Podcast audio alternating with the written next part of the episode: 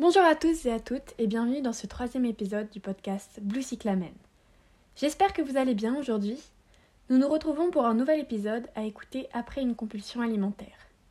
À l'instar de l'épisode précédent, je fais des audios de ce que j'aurais aimé avoir, de ce que j'aurais aimé entendre dans ma guérison de troubles alimentaires. Je sais ce que vous vous dites. Cet épisode ne servira à rien, c'est trop tard. Le mal est déjà fait. Je ne peux pas retirer tout ce que j'ai mangé. Mais non, au contraire. Écoutez-le en entier, dans votre lit, canapé, au coin du feu, avec un thé dans un parc. Prenez trois grandes inspirations.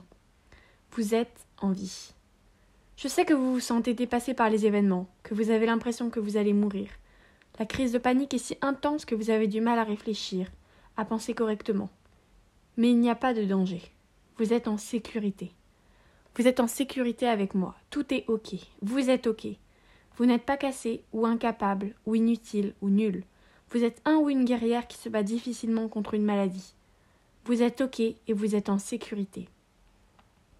Mon expérience ne me permet de parler que de compulsion ou de boulimie après l'anorexie. Mais en tous les cas, retenez une chose, vous n'êtes pas en danger.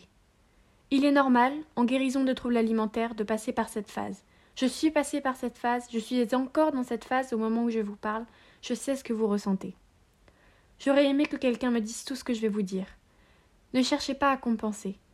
Ne vomissez pas, ne vous restreignez pas, ne faites pas du sport excessif, ne prenez pas de laxatif, ne vous faites pas de mal. Respirez. Vous n'êtes pas en danger. Je donne moi-même ces conseils, mais j'ai eu du mal à les appliquer au début. Et puis quand j'ai compris qu'ils étaient la seule solution, les crises ont diminué. Vous êtes fort. Vous avez peut-être perdu une bataille, mais vous n'avez pas perdu la guerre. Vous vous dites peut-être je ne suis plus capable de rien, j'ai complètement perdu le contrôle. Mais ce n'est pas vrai. Vous en êtes capable comme de nombreux autres malades en ont été capables. Pourquoi les autres et pas vous?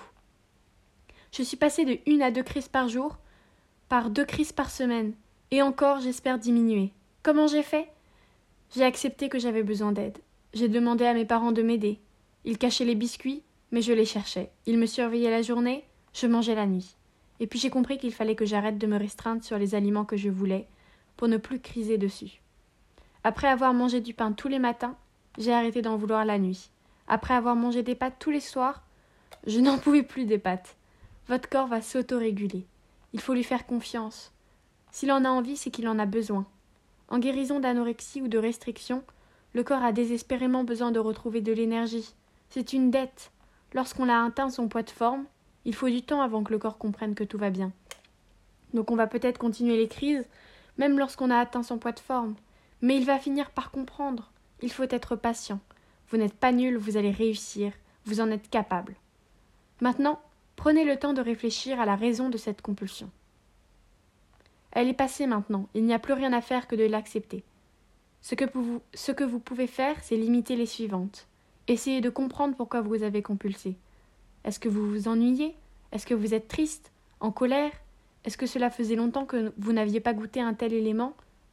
Et une fois que vous avez essayé, vous ne pouvez plus vous arrêter? C'était comme ça pour moi. Tous les matins, je me réveille très tôt, et je suis seule une grande partie de la, matinée en attendant que tous les autres se réveillent. Alors au lieu de m'occuper tranquillement, je mange pour passer le temps. La première fois que j'ai mangé du fromage blanc, j'ai fini le pot. La première fois que j'ai goûté à un biscuit, j'ai fini le paquet. Je sais que c'est dur, mais maintenant, j'essaie de ne plus me restreindre sur les aliments auxquels j'ai envie, pour ne plus compenser dessus ensuite. Alors voilà quelques petits conseils pour limiter les compulsions. Essayez d'analyser vos sensations de faim. Est-ce que c'est une faim énergétique? Est-ce que c'est une faim émotionnelle? J'essaierai de faire un podcast dessus, donc euh, pour expliquer la différence entre les deux.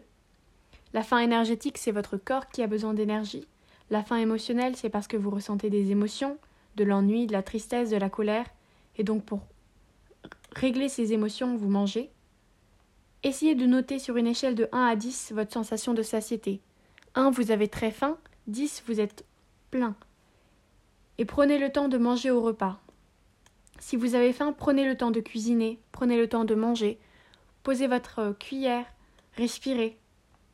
Alors voilà quelques petits conseils, j'espère que ça ira bien. Je vous dis au revoir et surtout prenez soin de vous, je suis avec vous.